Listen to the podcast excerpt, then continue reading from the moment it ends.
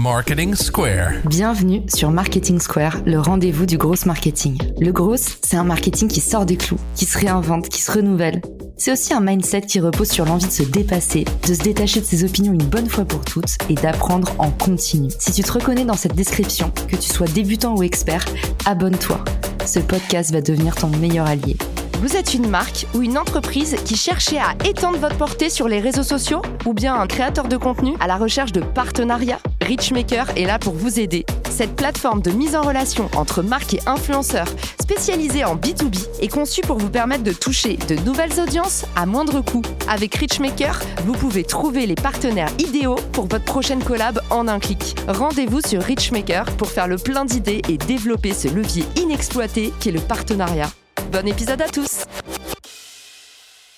Bonjour à tous et bienvenue dans ce nouvel épisode de Marketing Square. Aujourd'hui, je reçois Cassandre Roland, entrepreneur en série et fondatrice de l'asso Les Jouissives. On va parler ensemble de comment organiser, lancer un festival, mais avant tout, en fait, un événement public à grande échelle pour faire la promotion de vos valeurs, de vos services, de vos produits. Et en fait, on est tous là à se dire souvent, c'est difficile d'organiser des événements en physique, que ce soit des séminaires, un festival ou pourquoi pas une retraite. Et Cassandre elle est là pour nous expliquer aujourd'hui par où elle est passée en tant qu'entrepreneur en série, quelles étapes difficiles et faciles elle a franchies pour en arriver là où elle en est aujourd'hui. Cassandre, bienvenue dans le podcast. Merci Caroline, je suis très contente d'être ici. Moi aussi, je suis contente de t'inviter parce que tu sais combien je soutiens ton projet et tout ce que tu fais. Tu mets beaucoup de cœur à l'ouvrage.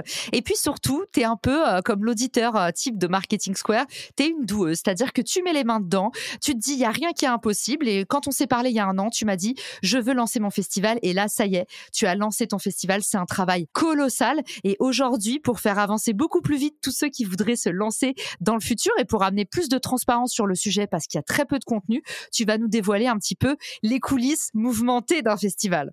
C'est clair. Et puis tu fais bien de dire que je suis une doueuse parce que ça fait deux mois et demi que je lance ce festival. Le festival est dans trois semaines euh, à l'heure où on se parle.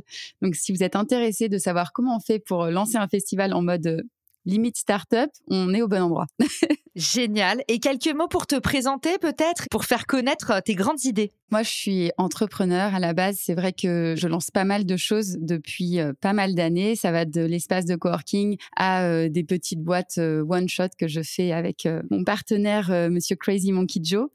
Ça fait quand même un petit moment que le sujet des femmes et plus particulièrement le sujet du plaisir chez les femmes est dans ma tête, notamment en devenant maman, c'est devenu un sujet qui était central en fait à ma vie, ce temps pour soi qu'on n'a plus vraiment. Et je me suis rendu compte que c'était bien au-delà que de ma vie de maman, un sujet qui touchait quand même beaucoup de femmes. Donc les jouissives est né un peu naturellement. J'avais déjà mon plan en tête de me dire, OK, je vais déjà commencer par des micro-events que j'appelle les kiff kiff parties, puis aux retraites. Et la première retraite, euh, les jouissives, a eu lieu du coup en Guadeloupe euh, en février dernier. La prochaine étape, c'était le festival. Voilà comment on est arrivé très vite au festival. En fait, je m'étais simplement dit que j'allais commencer par un event. Si l'event fonctionnait, j'allais faire un peu plus gros et ainsi de suite. On va dire qu'il y a quand même un grand écart entre une retraite de 7 personnes et un festival de 300 personnes. Donc là, c'est un gros pari, clairement la méthode que tu vas nous partager aujourd'hui, elle s'adresse à qui? Est-ce que c'est que pour les entrepreneurs? Est-ce que c'est que pour les assopreneurs? Ou est-ce que ça peut euh, s'adresser aussi à des personnes en entreprise qui voudraient finalement euh, créer des événements un peu spéciaux? Alors, je dirais que ma méthode s'adresse à toute personne qui veut créer un événement, enfin un festival euh, pour le coup, parce que là, j'ai vraiment parlé du festival spécifiquement. Et en l'occurrence, j'ai envie de dire à toute personne qui n'a pas spécialement ni le temps, ni le budget parce que du coup c'est un événement que j'ai créé assez rapidement et je suis partie en étant seule dans l'équipe même si c'est plus le cas aujourd'hui. Super, bah génial. Tu vas nous proposer du coup aujourd'hui comment organiser un événement à grande échelle avec une petite bourse. J'adore, c'est prometteur. Casse du coup par où est-ce qu'on commence quand on veut lancer son événement? Déjà, est-ce que lancer un événement c'est fait pour tout le monde? Non, clairement, je pense qu'il faut vraiment avoir un petit grain de folie quand même, surtout quand on lance un événement de cette ampleur, parce qu'évidemment, on prend des risques énormes, on s'engage euh, à bien des niveaux, que ce soit euh, socialement, enfin voilà, le fait de proposer un événement comme ça, évidemment, on en parle pour que ça fonctionne. Donc à partir du moment où on le lance, il faut que ça aille jusqu'au bout, mais pas que. Enfin, c'est sûr que ça demande quand même beaucoup de résilience sur pas mal de sujets. Le fait d'avoir euh, multiples casquettes, c'est très aidant. Lancer un événement de cette taille n'est pas fait pour tout le monde, en tout cas en étant seul. Mais si, euh, si on s'y sent, il faut y aller parce que c'est une super belle aventure. Petit point important, Cassandre, tu dis euh, si on est seul, mais alors il faudrait être combien idéalement? Il y a qui dans l'équipe de festivaliers euh? bah, Tout dépend de ton profil. Si par exemple tu sais très bien manier les réseaux sociaux, les sites internet, moi c'est mon cas. À la base, j'ai quand même une casquette de digital nomade, donc c'est vrai que créer un site internet, enfin il y a aucun souci là-dessus. Tout ce qui est automatisation, on va dire basique, j'ai quand même pas mal de connaissances là-dessus, photos, vidéos, enfin voilà. Pour tout cet aspect euh, réseaux sociaux, web, etc., j'avais déjà cette casquette-là. Évidemment, si tu ne l'as pas, il faudra te faire aider et euh, ça demandera peut-être du budget ou euh, des bonnes relations. Maintenant, en fait, concernant mon équipe actuelle, on va dire qu'on est quatre personnes dans l'équipe. J'ai une personne, Laura, qui est une manager de folie et qui m'aide bénévolement sur le projet, qui s'occupe de toutes les bénévoles justement. Donc c'est elle qui va vraiment gérer toute cette partie bénévole et logistique du jour J. J'ai également Alexane, j'ai la chance de l'avoir dans mon équipe. Donc Alexane, euh, à la base, qui a une agence de communication, qui s'est proposée à la base en tant que bénévole parce qu'elle aimait le projet. Et finalement, j'ai eu tellement besoin d'elle que j'ai commencé à, aller chercher euh, du budget justement pour pouvoir euh, la rémunérer parce que sinon, elle n'aurait pas de vie. Alexane, d'ailleurs, qu'on avait en contact en commun, tu l'as rencontrée comment? Bah, Je l'ai rencontrée parce qu'elle m'a trouvée sur les réseaux et elle m'a tout de suite parlé de toi. Alexane a un podcast aussi, donc on vous mettra le lien de son podcast dans les ressources de l'épisode. Un petit peu de pub, ça mange pas de pain. Alors, à part euh, Alexane et Laura, il y a également Jordan, donc Crazy Monkey Joe, mon partner in crime, à tous les sens du terme. Par quoi est-ce qu'on commence quand on veut euh, lancer son gros événement avec un petit budget? Alors déjà l'intention, juste le fait d'avoir une idée. Enfin voilà, moi je sortais, euh, comme je te l'ai dit, de la retraite organisée en Guadeloupe et je m'étais dit, ok, si ça marche bien, L'objectif, c'est d'enchaîner avec un festival. J'ai été un peu naïve sur le timing nécessaire, clairement, mais je regrette pas. Donc, déjà, poser l'intention. Ensuite, la deuxième chose, c'est de valider le concept. Donc là, c'est vraiment se confronter à la réalité, euh, affiner ton projet. Pour ma part, j'étais armée d'un super pitch, un pitch bien solide et beaucoup d'enthousiasme. c'est un peu tout ce que j'avais. À ce moment-là, j'avais pas encore fait le branding. J'avais une page Insta existante avec euh, quelques visuels de la retraite, donc qui pouvaient déjà donner une idée de l'ambiance que j'avais proposée, des thèmes que je voulais aborder euh, dans le festival. Tu avais un début de communauté aussi, Cass. Oui, je dirais, mais pas tant que ça. Tu vois, sur la page Insta, on était quand même à moins de 500 personnes. Donc, on n'est pas non plus sur une communauté, euh, une communauté solide, je dirais. Enfin voilà, des gens qui vraiment me suivaient et qui savaient euh, ce que je proposais. Et donc là, du coup, c'est passé dans recherche des intervenantes. Et donc là, ça a été beaucoup, beaucoup d'appels. Pour ça, Instagram et surtout les vocaux sur Instagram ont été mon outil numéro un parce que le fait de justement qu'on ne me connaisse pas, le fait de pouvoir laisser un petit vocal, je mettais toujours un petit message avant suivi d'un vocal où justement on entendait ma voix, on pouvait un peu voir ma vibes, etc. En toute franchise, ça a été un succès dans le sens où sur toutes les intervenantes que j'ai contactées et que je voulais vraiment avoir euh, pour le festival, il y en a peut-être trois qui m'ont répondu négativement. Pour te donner un ordre d'idée, j'ai 28 intervenantes aujourd'hui. Ça a été vraiment une, voilà, un super outil pour moi. Tu rémunères ou pas les intervenantes de ton festival? Alors oui, je les rémunère. En toute franchise, j'ai entendu tout et son contraire à ce niveau-là. Personnellement, je fais un événement qui prône la sororité et qui invite les femmes à se faire du bien, à se faire kiffer. C'était du coup pour moi euh, sûr et certain que j'allais faire un événement qui permette à ces femmes de s'y retrouver. Et d'ailleurs, toutes les intervenantes seront aussi participantes. C'est-à-dire que, enfin voilà, elles vont aussi en dehors de leurs ateliers pouvoir participer aux ateliers des autres et du coup se faire du bien. J'avais vraiment envie que l'expérience globale à tous les niveaux dans ce festival soit au top. J'ai voulu payer les intervenantes. Maintenant, je t'avoue que pour avoir pris des conseils à gauche et à droite, il y en a beaucoup qui m'ont regardé avec des grands yeux en me disant mais quoi, tu payes tes intervenantes? C'est pas ce qu'on fait normalement dans un festival. C'est une journée de séminaire, hein, ça n'a rien à voir, mais on a organisé avec deux amis euh, le LinkedIn Day. On a décidé de rémunérer aussi les intervenants et tout le monde nous a dit mais pourquoi vous avez fait ça? Parce que du coup on s'est payé pareil les organisateurs que les intervenants. Mais pour nous, ce qui nous tenait à cœur, c'est qu'on avait la sensation que parfois, quand les gens viennent gratuitement, ils peuvent faire le minimum. J'ai pas du tout dit que c'est ce qui se serait passé, mais en fait, quand tu payes un intervenant, tu as raison. Un, t'envoies un signal un peu d'équité, et nous, c'est ce qu'on voulait aussi faire. On voulait dire, en fait, on fait un événement avec des places payantes. C'est délicat de pas rémunérer les intervenants. Et la deuxième chose, c'est qu'on voulait s'assurer de la qualité, et en particulier si c'est une première édition, tu es encore plus euh, obligé d'avoir une qualité euh, impeccable au rendez-vous si tu veux pouvoir euh, bien réussir réussir ton test. Donc je comprends, mais du coup c'est important à savoir aussi pour les auditeurs. Tu as eu du coup beaucoup de réponses, beaucoup de oui, mais en même temps tu allais pas proposer en fait une intervention en échange d'un ticket gratuit, de plusieurs tickets gratuits. Nous d'ailleurs c'est ce qu'on a rajouté dans le package. On rémunérait les intervenants et on offrait aussi des places un peu famille, juste parce que moi pour avoir fait pas mal de ce type d'événements, je trouve que c'est vraiment un truc qui donne envie. C'est le petit plus qui fait que tu dis ah ouais je suis traité normalement rémunéré et en plus des tickets qui toi potentiellement ne te coûtent rien et crée un peu un bouche à oreille euh, assez cool. Oui, mais clairement, le festival va avoir lieu dans un château. Les filles sont logées sur place. Euh, la veille, euh, j'organise un petit dîner entre intervenantes. Elles sont vraiment chouchoutées. Je dirais que ça pose quand même un, un souci au niveau, par contre, du prix final. Parce qu'évidemment, quand tu as 28 intervenantes et que tu les payes toutes, même si en plus, en toute franchise, on les rémunère, mais que on les rémunère évidemment pas à la hauteur qu'elles auraient euh, demandé si elles-mêmes faisaient une intervention. Effectivement, le prix final, euh, du coup, il est ce qu'il est. Et euh, ça nous empêche peut-être d'avoir plus de personnes parce que justement les participantes peuvent être freinées par un prix qu'elles peuvent pas toutes mettre. Ça c'est pour la partie financière. Après ce qui est très intéressant aussi, c'est que je me suis confrontée pour la première fois justement à l'humain T'es confronté à plein d'humains. T'en as déjà trois à la maison. oui. ce que je veux dire, c'est que je m'étais jamais confrontée à, ce truc de OK, combien tu te prices en fait. Tu vois, il y a des femmes que j'ai appelées par exemple qui avaient euh, une très petite communauté et qui me disaient euh, ah non mais par contre euh, moi je me déplace pas si c'est pas tant. Et elles me sortaient des montants énormes ça nous intéresse de savoir justement, euh, pour ceux qui connaissent pas, c'est quoi les gammes de prix qu'on a en face de nous. C'est là où en fait c'est très très surprenant et c'est pour ça qu'à la fin j'ai fini par donner un prix pour tout le monde. Donc en l'occurrence ce que j'offre aux intervenantes, je leur offre 50 euros l'heure, plus elles ont effectivement la chambre pendant les deux jours, une invitation d'une invitée si elles le souhaitent ou d'offrir une place à leur communauté et euh, le repas et une petite surprise en plus. Donc ça c'est pour les intervenantes. Plus ah oui j'ai oublié de le dire, elles ont également une rétrocommission sur les ventes qu'elles apportent. Donc, c'est-à-dire que, voilà, elles ont tout un promo code et ce qui permet déjà d'offrir un petit cadeau à leur communauté. Et en fait, à chaque personne qui vient avec leur promo code, du coup, moi, ça me permet euh, de leur euh, rétribuer 25 euros par euh, personne venant de leur part. Donc, elles peuvent grossir leur panier, tu vois. Donc on est sur en fait un package à à peu près euh, autour de 600-700 euros, avec du coup l'hébergement inclus, même l'accès au festival, donc au final peut-être même plutôt 1000 euros, et une motivation à inviter d'autres membres avec un paiement à la commission. Disons, tu, tu devrais faire du marketing, Cass. J'écoute tes podcasts.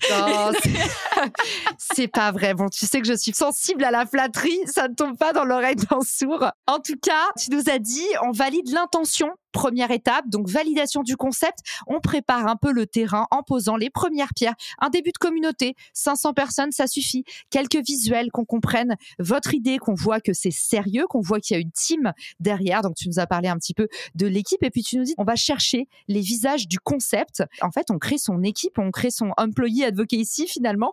Tu vas trouver un petit peu les visages de ta marque et tu vas derrière voir comment est-ce que tu peux en faire des ambassadrices pour que elles aussi en fait soient tes meilleurs euh, commerciales sur le terrain.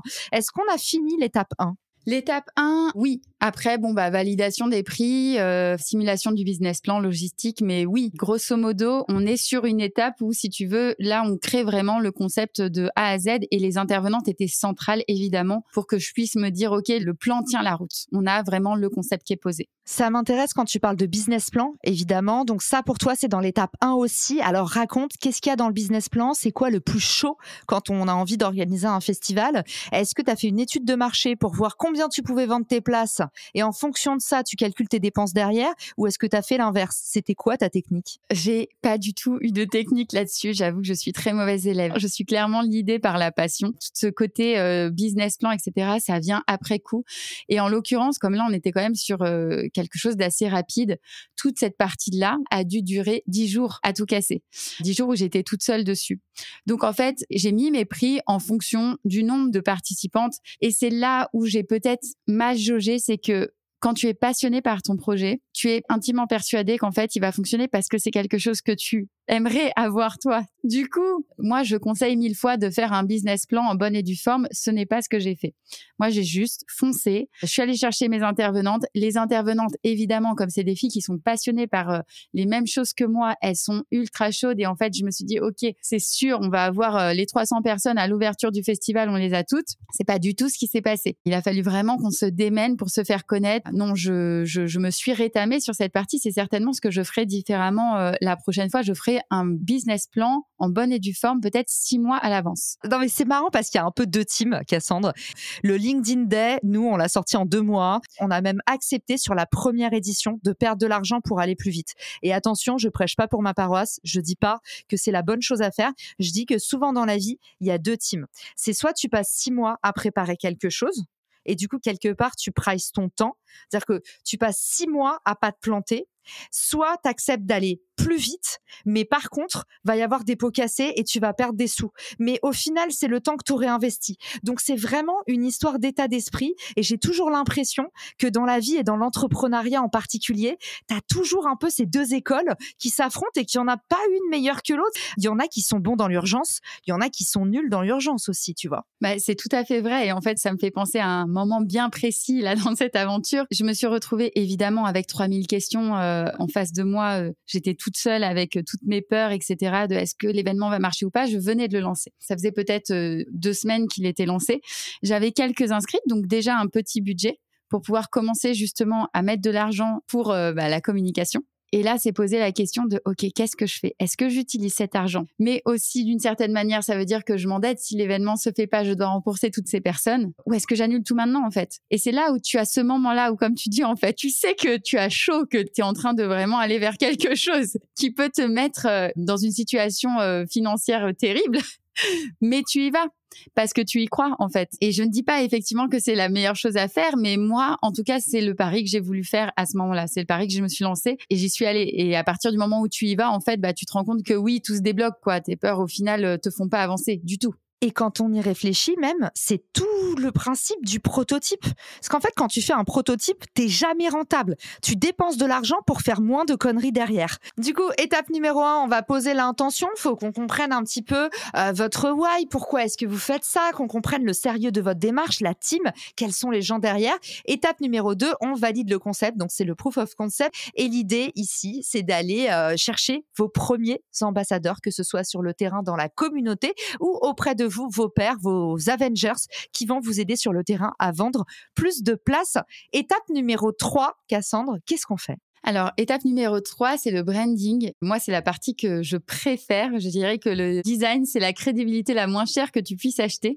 Et quand tu es petit et que tu es seul, c'est clairement un must. Donc, euh, avec euh, Canva en super partenaire. Donc, euh, voilà, recherche de l'identité graphique, création du logo, affiche du festival. J'ai beaucoup, beaucoup bossé cette affiche du festival. Je pense que tous mes amis ont reçu au moins trois exemples à valider et à me dire lequel était le mieux. Et puis, d'une certaine manière, c'est le moment où tu peux enfin matérialiser ce que tu as dans la tête parce que sur la fiche, tu as aussi les intervenantes, tu as aussi les ateliers que tu as proposés, la date, le lieu, enfin voilà. Donc tout devient d'un seul coup réel. Et puis ça permet aussi de transmettre publiquement ton intention, tes valeurs, la vibes globale que tu veux euh, apporter. Et en interne, je dirais que ça a été un point central parce que même si je m'en suis pas rendu compte à l'époque, le fait de te concentrer là sur euh, le design à ce moment-là, ça te permet ensuite dans les moments de rush de pouvoir euh, juste dupliquer tous tes visuels, les utiliser dans la news, les utiliser sur Insta, les envoyer aux partenaires. Enfin bref, voilà. Donc c'est quand même un moment très important, ce moment du branding.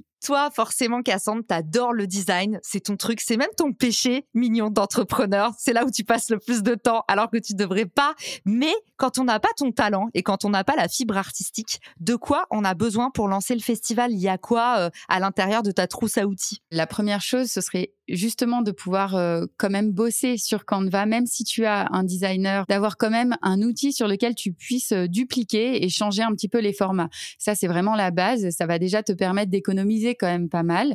La boîte à outils, ça va être évidemment d'avoir ton ambiance générale, les couleurs que tu vas utiliser, d'avoir ton logo, l'affiche du festival, c'est vraiment un must, et puis des bannières pour les newsletters Génial. Donc là, derrière, si vous commandez ça à un graphiste, évidemment, le mieux, c'est d'aller sur Malte, sur Fiverr. Après, si vous voulez du clé en main et que vous pouvez vous le permettre, une agence, c'est le must. Mais je pense que pour un budget entre 1500 et 5000 euros, vous avez des supports à décliner à foison avec euh, les bons templates Canva pour votre festival. Donc ça, c'était pour la partie branding. Place maintenant à l'étape numéro 4. Alors l'étape numéro 4, c'est la vente. Donc ça y est, on y est, le moment où euh, tu sais si tu es capable de recevoir des inscriptions. Donc il faut évidemment accepter les paiements. Pour ça, bon bah création de la page. En l'occurrence, comme nous on était une asso, on a fait la page de vente sur euh, Hello Asso. Évidemment, il y a plein d'autres plateformes, euh, Eventbrite, il y en a une autre française, je ne sais plus le nom. Il faut également créer du contenu sur Insta. Donc euh, voilà, commencer à vendre. Instagram, c'est un réseau qu'on utilise beaucoup. Je sais qu'ici, il y a beaucoup d'aficionados de LinkedIn. Donc LinkedIn peut être aussi euh, un réseau à utiliser, mais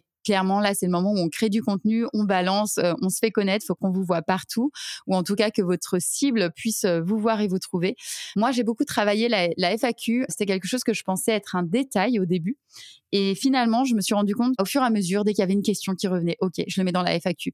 Histoire aussi que moi, je perde pas de temps parce que comme j'étais toute seule, je ne pouvais pas non plus passer mon temps à répondre euh, aux emails. Et puis, bah, travailler, euh, si on l'a, sa base mail existante, avec des newsletters, enfin voilà, des choses, euh, évidemment, on n'est pas dans le harcèlement, mais essayer quand même de montrer qu'il y a un événement et quelque chose qui se passe du côté de chez vous. Après, je dirais que le contact direct avec les cercles de proches, aide toujours. Ça reste une clé qu'on néglige euh, bien trop souvent. Pour ça, les conseils que j'ai beaucoup reçus, que j'ai pas eu le temps de mettre en place, c'est vrai que de faire des messages groupés euh, en expliquant euh, qu'il y a un festival qui se lance, que chacun peut recommander peut-être à une ou deux personnes autour de lui, évidemment des personnes intéressées, et ainsi de suite, ça peut avoir son effet boule de neige. Et surtout, comme c'est des personnes qui te connaissent directement, bah, elles seront beaucoup plus impliquées en fait. Donc voilà, c'est tes premiers ambassadeurs au final. Puis bah, je terminerai par le sponsoring dont on a un petit peu parlé tout à l'heure. Enfin voilà, c'est la possibilité de vendre aussi à ce niveau-là, non pas que auprès des futures participantes, mais aussi auprès des entreprises qui euh, auraient à cœur de sponsoriser l'événement.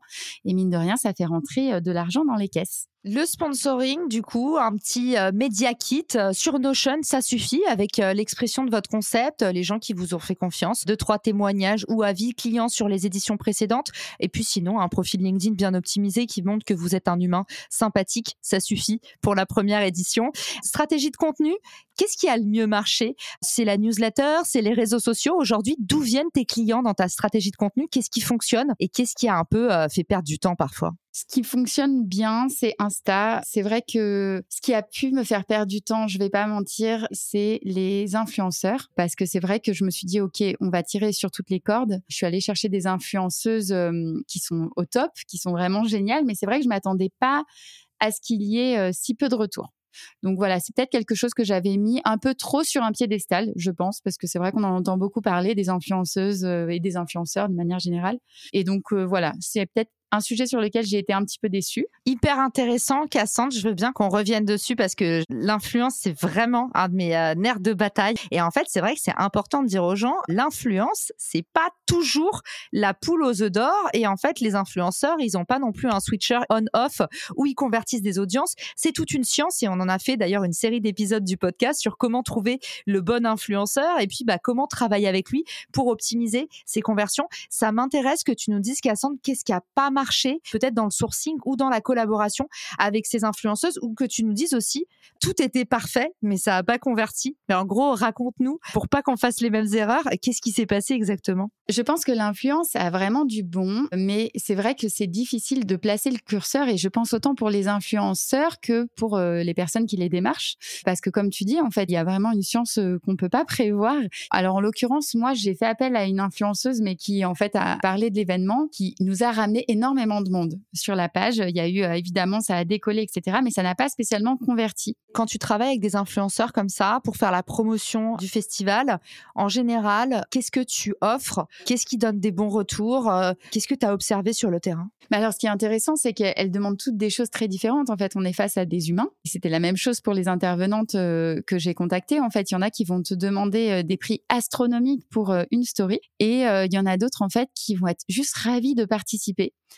super enthousiaste à l'idée d'être invité au festival et qui vont avec grand plaisir communiquer sur ce que tu fais. Moi, j'ai vraiment eu tous les cas de figure. Et petite ou grosse en fait ça, tu as observé ça, quelle que soit la taille d'audience. C'est ça qui est marrant quand même. Mais c'est ça qui est impressionnant. C'est là où tu dis qu'en fait, euh, tu peux pas vraiment te faire une idée préconçue, en tout cas parce que l'humain est au centre. Et donc, du coup, ça peut être tout ou rien en fonction des valeurs et où chacune met son curseur, en fait. Oui, et peut-être euh, effectivement les personnalités, peut-être les activités, parce que je pense qu'il y en a qui font ça à temps plein et qui, du coup, en fait, ont besoin de ça pour euh, gagner leur vie. Et à côté de ça, il y en a peut-être qui font ça par plaisir et, et justement, l'audience vient parce qu'elle sait que c'est toujours des trucs un peu euh, feel good et peut-être moins produit. Il y a moins de travail dans la réalisation. Mais hyper intéressant en tout cas que tu nous partages ça. Bah justement, c'est bien que tu le dises parce que pour la plupart, en fait, c'était leur activité. Mais je dirais que ce qui a fait la différence, et c'est peut-être là où il y a une carte à jouer, c'est d'essayer d'arriver à toucher l'influenceuse et non pas l'agent. Parce que c'est sûr qu'à partir du moment où tu rentres dans une conversation avec un agent, là, tu peux être sûr et certain que dans tous les cas, ils vont te demander le tarif. Or, quand tu as un projet en fonction du festival que tu lances, moi en tout cas, c'était le cas avec mon festival, quand tu as un projet qui peut parler, bah là, euh, voilà, j'ai eu des influenceuses qui m'ont dit, OK, à la base, je prends 1500 euros pour la story, mais euh, bah là, en fait, j'ai envie de venir, je suis trop contente de participer à ça, donc euh, je te le fais gratuitement. Donc voilà, comme il y a l'humain, ça peut être aussi dans le bon sens. Effectivement, et puis charge à vous aussi, quand vous êtes organisateur de festival, que vous commencez à avoir de l'audience, de dire aussi à l'influenceur, bah nous, on va te mettre en avant, si tu nous fais un témoignage, on va pousser ta story, on peut te payer de la pub pour que ta story, elle ait plus de reach, et ça, ça fait qu'on amène des gens sur ton compte. Moi, j'ai plein d'idées sur comment est-ce qu'on peut collaborer avec les influenceurs quand on n'a pas de budget pour que finalement tout le monde s'y retrouve. Mais c'est vrai que la plaie du métier d'influenceur, et je le vis tous les jours, c'est des gens en fait qui viennent te demander tout le temps de faire la promotion de leur page et de leur service. Et c'est vrai que c'est un peu délicat parce que notamment quand nous, on est aussi entrepreneurs, souvent moi ce que je fais, c'est que gentiment, je dis aux personnes, en fait, c'est comme si je venais te demander de mettre ma boîte sur ta homepage. Bah en fait, c'est la même chose. Ça te viendrait pas à l'idée d'accepter ça parce que c'est mon site, c'est mon produit, mes Et du coup, c'est un peu bizarre. Quand c'est pas 100% ciblé, c'est aussi le risque. Donc, d'où l'intérêt d'aller chercher plutôt des petites audiences, selon moi, mais avoir un vrai discours, rentrer vraiment dans l'humain, dans la rencontre, comme disait Cassandre, plutôt que d'envoyer des automatisations de euh, peux-tu faire une story là-dessus, euh, peux-tu parler de ça, ça intéresserait ton audience. Ça, je pense que maintenant, dans les métiers d'influence, on arrive un peu à saturation. Justement, j'ai envie de te poser une question. Tu n'en as pas parlé, Cass, mais moi, ça aurait été un peu mon premier réflexe. Qui dit festival, dit en fait euh, vie locale et ambiance de ouf dans la ville d'Orléans est-ce que tu as essayé de faire du marketing local pour euh, qu'en fait, à chaque fois qu'on se balade dans la ville d'Orléans, on soit au courant que le festival Les Jouissives arrive? Oui, on a essayé. Je pense qu'on va le faire davantage et certainement, comme tous les festivals qu'on a pu voir passer dans la région d'ailleurs. Hein, euh, le premier, euh, au final, tu te remontes les manches et tu essayes de convaincre tout le monde. Et puis une fois que ça a fonctionné, le deuxième, le troisième, bon voilà, sont beaucoup plus simples à aller vendre localement. Donc je pense que ce sera certainement euh, l'axe euh, de développement de l'année prochaine. Mais pour le coup, je penserais plutôt au commerce, par exemple, tous les instituts euh, où il y a des femmes, les associations, la vie culturelle. Puis tu nous as dit, et j'ai adoré d'ailleurs, faut être sur les, les dark socials aujourd'hui, dont on avait parlé dans un live avec Agora Pulse. Donc tu nous dis ce qui marche très bien, c'est les messages groupés. Avoir cet esprit communautaire sur WhatsApp, peut-être sur Telegram. En tout cas, il y a quand même cet effet en fait marketing de proximité, marketing de réseau comme on l'appelle aussi parfois, en tout cas, s'appuyer sur une stratégie d'ambassadeur pour aller infiltrer comme ça de l'intérieur ces communautés. Il y a évidemment aussi les forums, les groupes sur Facebook qui marchent très très bien quand on veut aller chercher des communautés de niche. Et puis, tu nous as donné un dernier conseil que j'ai trouvé génial. Si vous voulez vous désengorger pour passer plus de temps à vendre et moins à gérer en fait les questions récurrentes, mettre en place une FAQ, ne serait-ce qu'un répondeur automatique sur votre boîte mail ou sur vos réseaux sociaux. Merci Cass pour tout ce que tu nous délivres et pour ta grande transparence. Étape numéro 5, on est déjà à la diffusion. Oui, alors la diffusion, là on est en plein dedans nous euh, en ce moment, c'est euh, le moment où justement on va aller euh, tirer sur toutes les ficelles, hein, au final essayer de se faire connaître coûte que coûte et au bon endroit. Donc ça passe par la presse, les partenariats, les collabs, le sponsoring, j'en ai déjà parlé tout à l'heure. On a fait aussi un peu de gros hacking, notamment sur les réseaux les jeux concours avec les partenaires. Raconte, c'est quoi le gros hacking, notamment sur les réseaux? Ça a l'air hyper mystérieux. Bah, du coup, quand on me l'a proposé, je me suis dit, ah non, mais je veux pas du tout rentrer là-dedans. On a fait en fait appel à, à des robots pour aller justement euh, liker des stories de personnes qui étaient dans notre cible. J'ai eu très très peur. Les jouissifs, c'est à la base une communauté, donc évidemment, j'ai vraiment envie d'unborder chaque personne qui rentre et j'ai vraiment envie qu'elle se sente faire partie euh, de cette communauté. Et le truc, c'est avec un robot, à quoi est-ce que tu t'attends en fait? Enfin voilà, j'ai eu très peur, mais finalement, quand c'est bien calibré, ça nous apporte quand même des beaux résultats. Moi, j'ai eu beaucoup de personnes euh, qui sont venues me voir en me disant oui, euh, merci euh, pour ton like sur la story. Et je voyais qu'en fait, c'était des personnes mais tout à fait pertinentes, absolument dans la cible.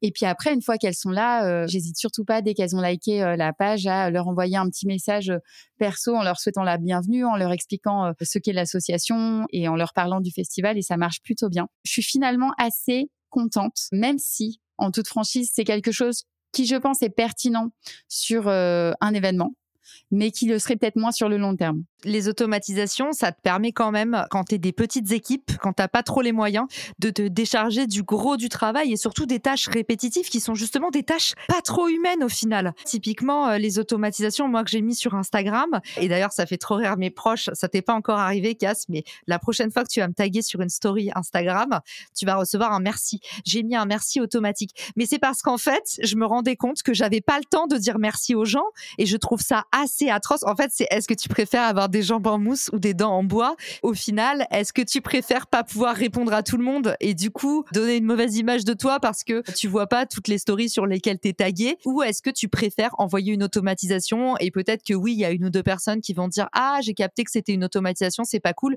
mais en fait derrière bah c'est plus respectueux pour les gens. Et ça, moi, en fait, je sais que toute la journée, malheureusement, j'ai pas un quotidien où je peux passer mon temps à envoyer merci sur Instagram. Par contre, je vois bien à la fin de la journée qui m'a tagué dans les stories et au moment où je, je vais regarder, je vois ah bah tiens, euh, un tel elle écoute le podcast, c'est la troisième fois qu'elle fait une story et là je vais lui envoyer un petit message, je vais regarder les profils des gens, mais en fait ça j'ai pas le temps d'être réactif pendant la journée. Bah oui, c'est clair de toute façon, on a 24 heures dans une journée. Il y a un moment donné, il faut trouver euh, les bons outils. Donc, cette étape 5, pour résumer, c'est un peu l'amplification. C'est comment est-ce que tu vas euh, trouver des moyens d'aller plus vite. Et tu nous as dit, j'ai eu chaud, j'étais pas très partante de tenter le diable. Mais au final, il faut avouer que quand c'est bien fait, c'est efficace et on peut quand même gagner du temps. Et puis surtout, voilà, il y a rien de méchant à faire des petites automatisations. En général, on me dit, ah, c'est une automatisation. Et après, on me dit, hey, tu utilises quoi? Donc, je me dis, au final, tu vois, c'est que ça vexe pas tant que ça. Donc moi, j'utilise ManyChat, dont on avait parlé dans un épisode avec Ludivine, pour justement désengorger sa messagerie. Et honnêtement, ça m'a sauvé la vie. Donc euh, souvenez-vous de ça. Est-ce que tu préfères des dents en bois ou des jambes en mousse? Et on arrive déjà à la dernière étape, l'étape numéro 6, l'ultime étape. Ouais, bah, la logistique, euh, je suis en plein dedans en ce moment. C'est toute la partie évidemment où euh, on prépare le festival en amont. C'est tous les couacs aussi, tous les moments où il va y avoir des gens qui vont te lâcher à la dernière minute et où il va falloir que tu trouves des solutions. C'est très compliqué euh, de lancer un festival en fait euh, de nos jours et d'ailleurs c'est ce que tout le monde m'a dit quand j'ai appelé euh, les personnes qui avaient organisé des festivals pour leur demander des conseils. Ils m'ont tous dit tu sais depuis le Covid en fait les gens ils s'y prennent à la dernière minute. Du coup j'avoue que là à trois semaines de l'event je sais très bien parce que j'entends, enfin tu entends autour de toi les gens qui en parlent qui disent ah oui il faut que je prenne ma place, oui je vais prendre ma place, je vais venir, mais tu vois qu'ils n'ont pas pris leur place encore. C'est pareil pour le crowdfunding. J'ai des copines qui pétaient des câbles. Elles me disaient, mais tout le monde me dit, ah oui, il faut que j'achète, faut que j'achète. La torture. Ah non, mais c'est dur. Mais c'est une torture. C'est peut-être le seul point sur lequel je me dis, ok, finalement, deux mois et demi, c'est pas si court. Parce que c'est vrai que si tu organises un festival depuis six mois, voire un an, et que tu tapes ça pendant un an, c'est compliqué. Mais franchement, tu as fait un super prototype et moi, je suis trop fière de toi. On mettra le lien dans les ressources de l'épisode. Mais j'espère du coup que ça va t'envoyer un maximum de soutien, de force et de nouvelles femmes qui ont envie de s'intéresser à ton projet et de venir euh, passer deux jours à découvrir toutes les intervenantes que tu es allé chercher euh, aux quatre coins du monde, euh, que tu as ramené de tes voyages. Ah bah, avec plaisir. Et donc oui, à deux semaines, ça te demande d'avoir les reins bien accrochés et donc aussi de revoir ta jauge de participantes parce que évidemment, l'objectif c'était 300 femmes en termes de budget. Et en termes de programme, ce n'est pas du tout la même chose si tu as 150 femmes ou si tu en as 300. Donc là, moi, aujourd'hui, je suis vraiment dans ces questions-là, de faire la balance et tous les jours un peu de revoir mon curseur. Et ça, j'avoue que ça me prend énormément de temps. En tout cas, pour un festival comme le mien, où justement, j'ai quand même plus de 84 ateliers. Parce que, évidemment, ça demande pas le même budget. Pour donner un ordre de budget, en gros, ça me coûterait 38 000 euros pour euh, un festival de 300 personnes, ça me coûterait du coup 10 000 euros moins cher pour un festival de 150 personnes. Donc c'est quand même pas négligeable. Et c'est sûr que ça va en fonction également des personnes, des inscriptions, des personnes qui s'inscrivent et du coup du budget que je peux mettre dans ce festival. Donc voilà, la jauge est toujours en déplacement euh, constante et je pense que ce sera le cas euh, jusqu'à la veille. Donc voilà pour cette partie logistique. Là, c'est vraiment un moment où il faut euh, avoir quand même pas mal de relais et des personnes qui sont dans le concret, dans l'action et qui vont pouvoir prendre des décisions assez rapidement. Alors ça, c'est clair, la veille ou même le matin même. Nous, on a eu une annulation d'intervenante le matin même. Donc ça, ça fait vraiment plaisir. Et puis pour le traiteur, ça, c'était le petit cadeau. On a eu une annulation pour l'apéro du soir l'apéro networking, qui a eu lieu bah, trois jours avant. Donc, euh, on remercie très très fort notre traiteur Sweet and Nuts. Le mec était hyper sympa pour tous ceux qui cherchent un traiteur sur Paris. Passez par eux, je vous mets le lien dans les ressources de l'épisode. C'est absolument pas sponsorisé, mais c'est juste que nous, les gens dans la vie qui nous tendent la main et qui nous apportent du soutien dans des moments où on a deux doigts de craquer parce qu'un événement, ça fait ça sur les nerfs, et eh ben on est redevable à vie. Et oui, c'est vrai qu'il y a toujours des galères. La partie logistique, Cassandre, du coup, toi, t'as personne pour t'aider à part euh, ta team de Avengers dont tu nous as parlé. T'as pas pris euh, un petit soutien ou t'as pas un logiciel un peu euh, Comment est-ce que tu t'organises? Alors le logiciel essentiellement sur Notion. J'utilise aussi Excel évidemment parce qu'il y a des choses quand même qui demandent beaucoup beaucoup de lignes. Mais sinon, j'ai la chance quand même d'avoir un père qui a fait 30 ans d'organisation de séminaires et de mariage. Donc bah, c'est la silver economy, il faut les faire travailler à mort d'ailleurs. Si mes parents écoutent cet épisode, j'espère que ma mère va pas m'envoyer une facture parce que franchement, ils se sont farcis tellement d'épisodes de podcast à écouter, à tester et mon père m'a beaucoup aidé dans mes travaux aussi. Donc la chance d'ailleurs d'avoir des parents comme ça qui nous aident et qui nous aiment. Hein. Premier sponsor, ouais, on n'en parle pas assez. Premier investisseur. Donc euh, oui, c'est vrai que ton père avait beaucoup d'expérience là-dedans et puis toi, t'aimes bien organiser. Jordan, il a organisé pas mal de choses. Vous aviez un coworking avant, vous aviez fait pas mal d'événements. Bon, en tout cas, Cassandre, je suis très fière de toi. On mettra toutes les ressources sur le festival dans le lien de l'épisode. C'est bientôt le festival. Est-ce que tu peux nous le pitcher comme ça en une minute? Et j'espère que euh, cet épisode t'apportera plein, plein de nouvelles participantes et qui seront là pour connecter aussi avec plein de femmes entrepreneurs, parce qu'il y en a plein qui écoutent le podcast. Alors, bon, bah, écoute, si tu es une femme et euh, que tu as envie euh, de te choisir, si tu as besoin de te reconnecter à toi, à ta petite flamme, ou simplement si tu as envie de te faire plaisir, tu es la bienvenue. Donc, le festival aura lieu les 6 et 7 mai au Château de Villette, dans un magnifique parc. Il y aura euh, plein d'activités, plein d'ateliers auxquels tu pourras participer entre la danse, le yoga, l'ecstatic dance, des rituels, du féminin sacré, des massages, de l'art divinatoire. Bref, ça va être un pur moment de bonheur et ce sera euh, entre nous, entre femmes. Donc, euh, je t'invite à nous rejoindre. Et messieurs, désolé, il n'y a pas encore les jouissifs. C'est vrai que Arnaud, mon cofondateur, m'a dit mais du coup trop bien, on va à Orléans. J'étais là non non, on va pas à Orléans. non, on non. je. Cassandre, où est-ce qu'on peut t'écrire, te retrouver ou te suivre sur les réseaux? Bah Alors, vous pouvez me suivre sur Les Jouissives sur Instagram, tout attaché. Et le site internet, c'est www.lesjouissives.fr. Et je me ferai un plaisir de vous répondre personnellement. Génial. Et eh ben, c'était un épisode un peu plus long que d'habitude, mais tu sais ce qu'on dit quand on aime, on compte pas. Je te souhaite beaucoup de réussite, Cassandre. Et merci à tous pour votre écoute. À bientôt. Ciao. Si cet épisode te plaît, tu peux le partager en me taguant ou lui laisser 5 étoiles sur Apple Podcast. Marketing Square.